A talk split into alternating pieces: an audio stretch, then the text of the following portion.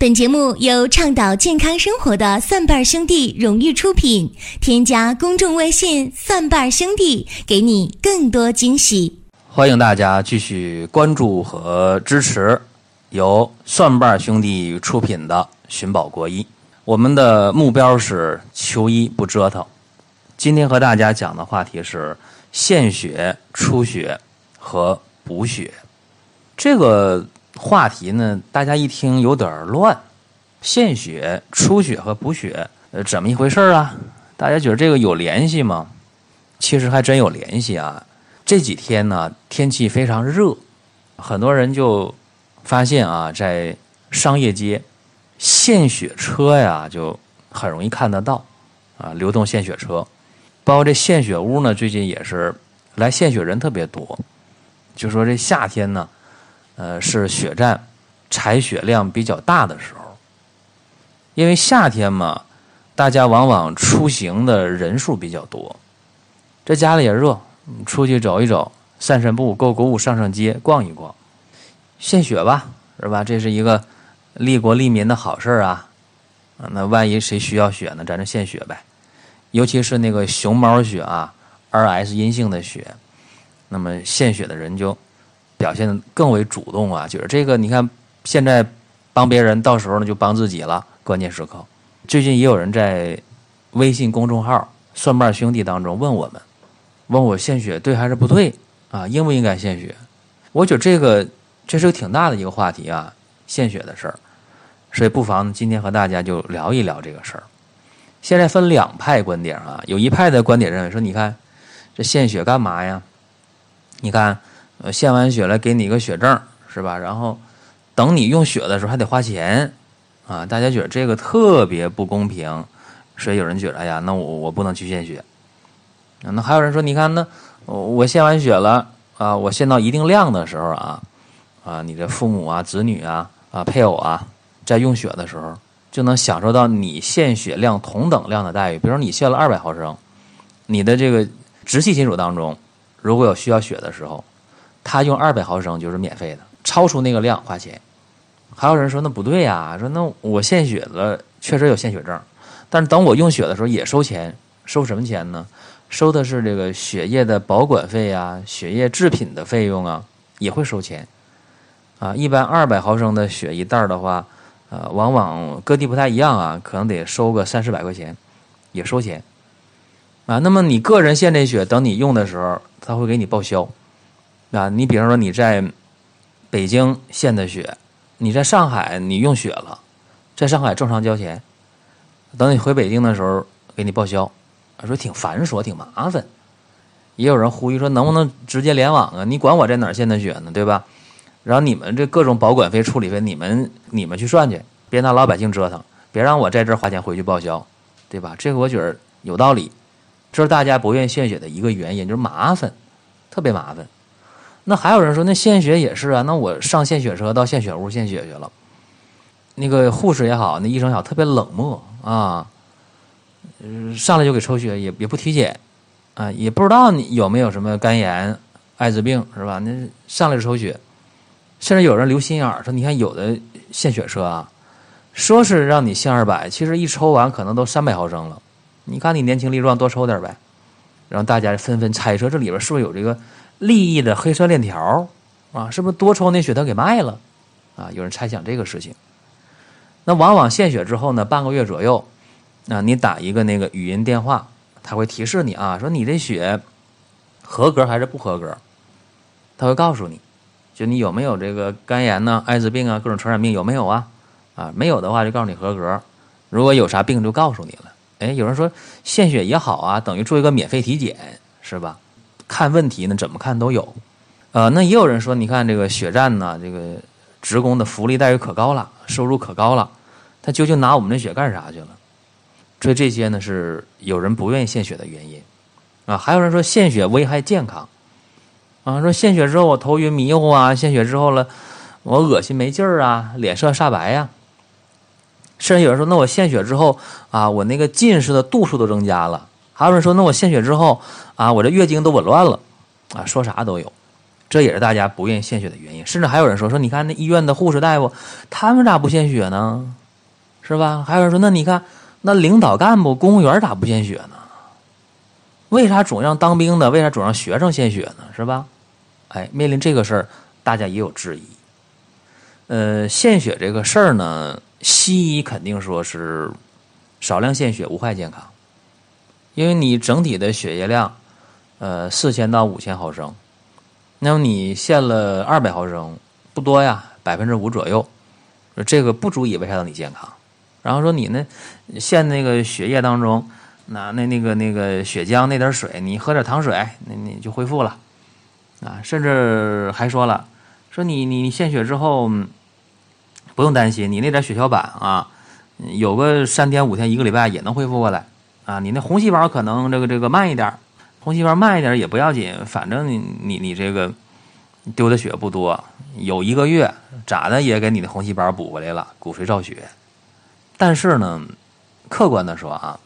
嗯，你看女性每个月的生理周期也有五十毫升左右的出血，呃，所以大家觉得，你看你献二百毫升能咋的？中医认为啊，说这个血呀，呃，是特别宝贵的，全身当中啊，这个血液它是一个载体，血为气之母，说人活的不就一口气吗？你的气承载于血液当中。说你一献血了，气随血脱，气跟着血就跑掉了。中医讲，你献血一定会耗伤元气。哎，这个说法有没有道理呢？啊，当然，我这么说的时候，有很多学西医的人，特别是那些西医院校的医学生，他还没有到工作岗位，只是啃了几本书。哎，他会觉得你说这太没道理了，你太迷信了。但是在临床当中工作时间长的大夫，哪怕是西医的大夫，他也会认同说，确实这个血这个东西啊，嗯，挺宝贵。啊，血这个东西如果不宝贵的话，那就可以人造血液了，对吧？正因为它很宝贵，所以才需要有人去献血。我小的时候是卖血呀，那个时候，呃，我小的时候父母长辈会会去卖血。啊，卖完血了，换一点这个生活的必需品。那时候就确实啊，日子特别苦，非常不容易。啊，这是很现实的事儿。所以经常看到新闻，某某某血战告急了，呃，希望呃这个解放军战士啊、武警官兵或者是在校的大学生赶快去献血。啊，那刚才我也提出来了，有人质疑嘛，说为啥不让这个机关干部献血去，对吧？或者机关干部献完血，为啥给那么多福利，啊，又发这个又发那个的，是吧？又给证书的，就因为这个血液对人特别重要。你看啊，呃，目得血而能视，你这眼睛没有血就看不到东西，对吧？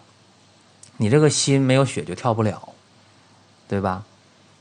而且你整个啊，呃，你的食物的吸收，饮食物的吸收，它也得有血液这个载体。你吃完的食物到胃里之后了，呃，你从胃里边食物进入小肠的话，然后营养成分会入血，对吧？以血液为载体，全身去输送，所以血液是特别重要的，它是一个载体。所以中医讲啊，这个献血要慎重啊，说血特别重要，这个没有什么不对的地方啊。为什么这么讲呢？你看，呃，妇科病当中就是这个月经不调。特别是崩漏啊，是崩中漏下。崩呢就是出血量特别大，漏呢就是淋漓不断。所以女性这个月经期啊，生理期，如果哩哩啦啦的出血，或者是大量的出血，这会导致贫血，甚至能要命啊！你看很多女性啊，她这个月经不调，总出血，出血量大啊。你看她脸色苍白，指甲、嘴唇苍白啊，有气无力，失眠、耳鸣，记忆力减退。衰老特别快啊！而且女性的这个一生当中啊，你无论是生理的月经，还是怀孕，还是生产，还是哺乳，都跟血密不可分。所以，女人这一生的经孕、产乳都跟血有关。所以呢，献血的时候有几类人群不太建议献血，这大家要知道啊。呃，比方说啊，你这个刚刚生产分娩完之后啊，这个是是不能献血的啊，注意了。呃，一般呢，呃，产后六个月内啊不能献血，哺乳期的妈妈不能献血，为啥？因为生产会丢血，无论剖腹产还是自然分娩都会丢血。那哺乳期那更不用说了，那乳汁是血化生的，是哺乳期不允许献血。那么还有的一些不能献血的，你比方说你有贫血的，或者你半年内你献过血，那还不让你献血，对吧？那还有一些你有这个肝炎的，那不用说了，你有这个艾滋病的，那更不能让你献血了，对不对？或者你有这恶性肿瘤的，你有这个胃溃疡的、十二肠溃疡的，这都不能献血，等等啊。所以，呃，这个血液它它挺重要啊。那么既然说，呃，女性的这个献血有禁忌，男性也是。你看，呃，男同志啊，今天说男同志就是男性的男男的同性恋患者、同性恋者当中，呃，这个他的这个血献血是不接受的，这大家能听懂是吧？就是男男的男同之间啊，如果在有性行为之后一年当中都不允许献血。啊，而且刚刚纹过身的人也不允许献血，这都是规定的。那么不能献血，呃，对女性的规定可能更严一点，对男性的要求也不少。啊，所以献血在健康的情况下，你有献血意愿的情况下，少量献血可以，啊，但是别过量。前两年媒体经常报道一些献血的英雄啊。呃，一下献了多少血，然后相当于全身血液抽了多少遍啊？怎么怎么样？嗯，这个呢，其实一点都不鼓励，也不主张。为什么？因为他这样去献血的话，刺激他的骨髓的造血，这个刺激的力度就过了。有一个成语叫“过犹不及”。你过度的刺激你骨髓的这个造血功能，说真有一天你大失血的话，骨髓还帮不帮你造血？或者造血的能力能不能跟得上，两说，那都不一定。所以站在一个理性角度啊，对于一些新闻报道，我们采取一些谨慎科学的态度是没错的。同时，呃，我们说到了女性的这个血呀，特别宝贵。那刚才说到了女性这个月经出现的出血量多、出血量大，啊，不仅会贫血，甚至要命。当然，在现代社会，这个事儿可能少一点。哎呀，说他出血出的比较多，那大不了打止血针呐，用一些药啊，想办法把血止住，啊，这个就比较容易。在过去可不行。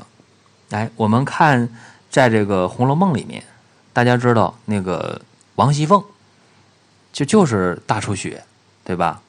呃，就把这个命给丢了。我相信大家对这段是比较了解的啊。呃，因为呃，王熙凤呢，本来就生完巧姐之后呢，就做些病了，后来呢又流产，然后呢又加上生气，加上抑郁，后来怎么样，导致这个崩漏嘛，血崩啊，大出血。所以你看王熙凤啊，你不能说她在那个时代她没有好的医疗条件，非常好的医疗条件，但是仍然啊，被这个崩漏啊，妇科的这个大出血，哎，给夺了命了。所以你看，气水血脱，刚才我不说了吗？人活一口气呀，你如果大量的下血，血哗哗大量的丢，那气就跟着血就脱了。人活这口气，气没了，血没了，哪还有命啊？就没有命了。啊，包括这两年挺火啊，这个《金瓶梅》，这两年这个特别火，都看《金瓶梅》啊，很多人在看。那么看《金瓶梅》，大家知道那个李瓶儿，对吧？不也是因为出现这个妇科的崩漏吗？也是这么样把命丢了。而且这李瓶儿当时才二十七岁吧，如果没记错的话，也是啊。首先呢，我想和大家说明一下，就是妇科病啊，在任何时代都是临床当中的一个热门大热门就是很少有女性这一生当中不去看妇科医生的，很少啊。尤其中国的女性来讲，比较依赖于中医妇科，可以这么讲。在她年轻的时候，可能。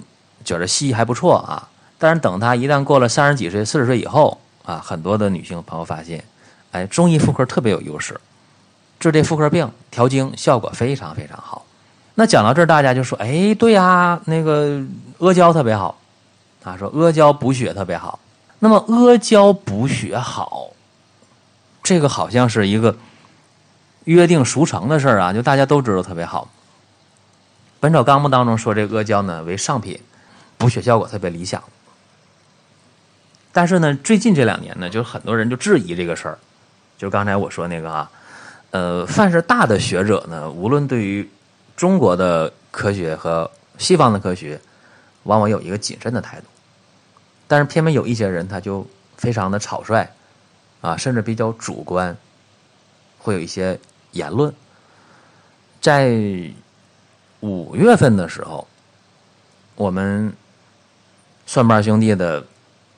老朋友当中就有有两位，就给我发过截图来啊，就就问说宝国叔这个方舟子啊，嗯，说阿胶补血是骗局，然后有一个朋友说那气坏了，把他都说你看，说这个方某人他怎么能胡说八道呢？啊，怎么能把这个阿胶给贬得一文不值呢？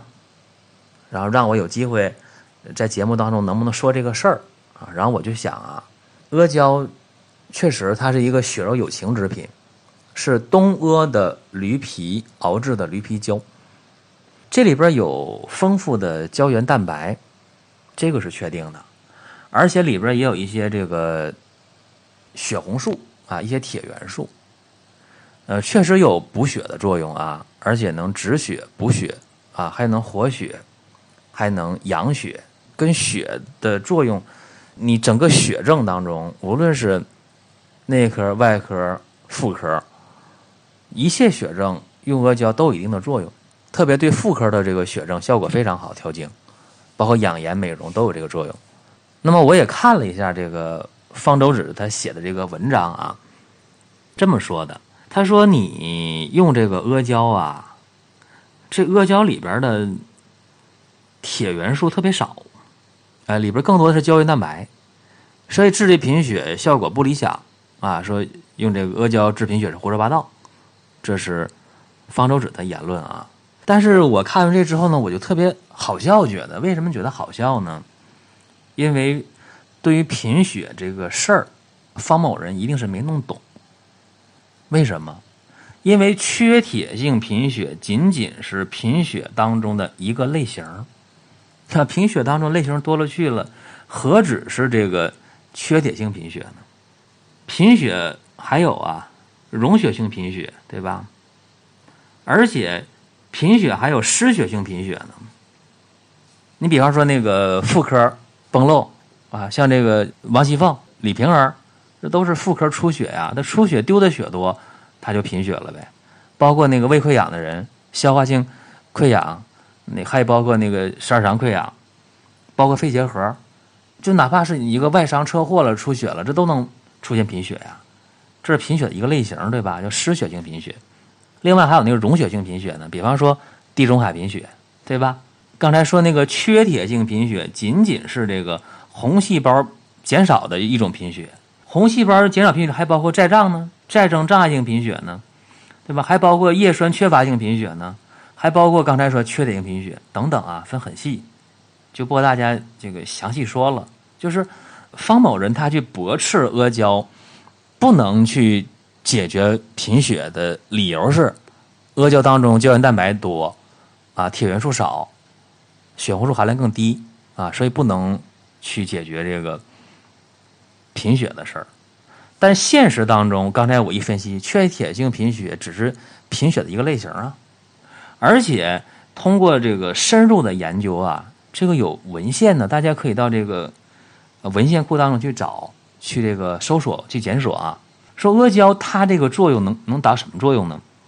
它能刺激骨髓的基质细胞的增殖，能够保护骨髓的造血的干主细胞，能明显增加贫血的小白鼠骨髓单核细胞数。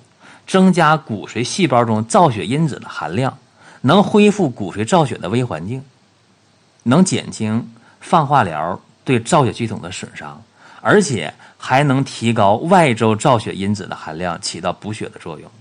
这段话，呃，翻译成白话啊，阿胶的这个补血的原理，通过小白鼠的实验已经证实了，让骨髓造血能力增强，而且能让外周造血的因子含量增加。如果有一定科学素养的话，这方某人就不会那么草率的说阿胶不能补血了，因为这都是文献当中找得到的非常呃详细的记载。我只是简单看一下文献啊，我就说这段话。所以大家要知道啊，这个有的时候我们得知道阿胶啊确实是好东西，但是阿胶的价格这几年确实有虚热现象啊，阿胶确实现在太贵了啊，但是有一些便宜的，大家说那质量不好，这个就得客观的看啊，你怎么去甄别这个东西？如果阿胶呢是一个容易吸收的剂型，不一定做成那阿胶块啊。比方说做成含片的形式，里边再加点这个乳酸亚铁，加点维 C，哎，一嚼一含，怎么样？你就补血了呗，既能补外周血，还能刺激骨髓造血，这何乐而不为啊？而且铁元素又有了，所以，呃，我觉着在今天这个时代，信息特别透明的时代啊，嗯，我们只要去分析一下就知道了，呃，应不应该献血？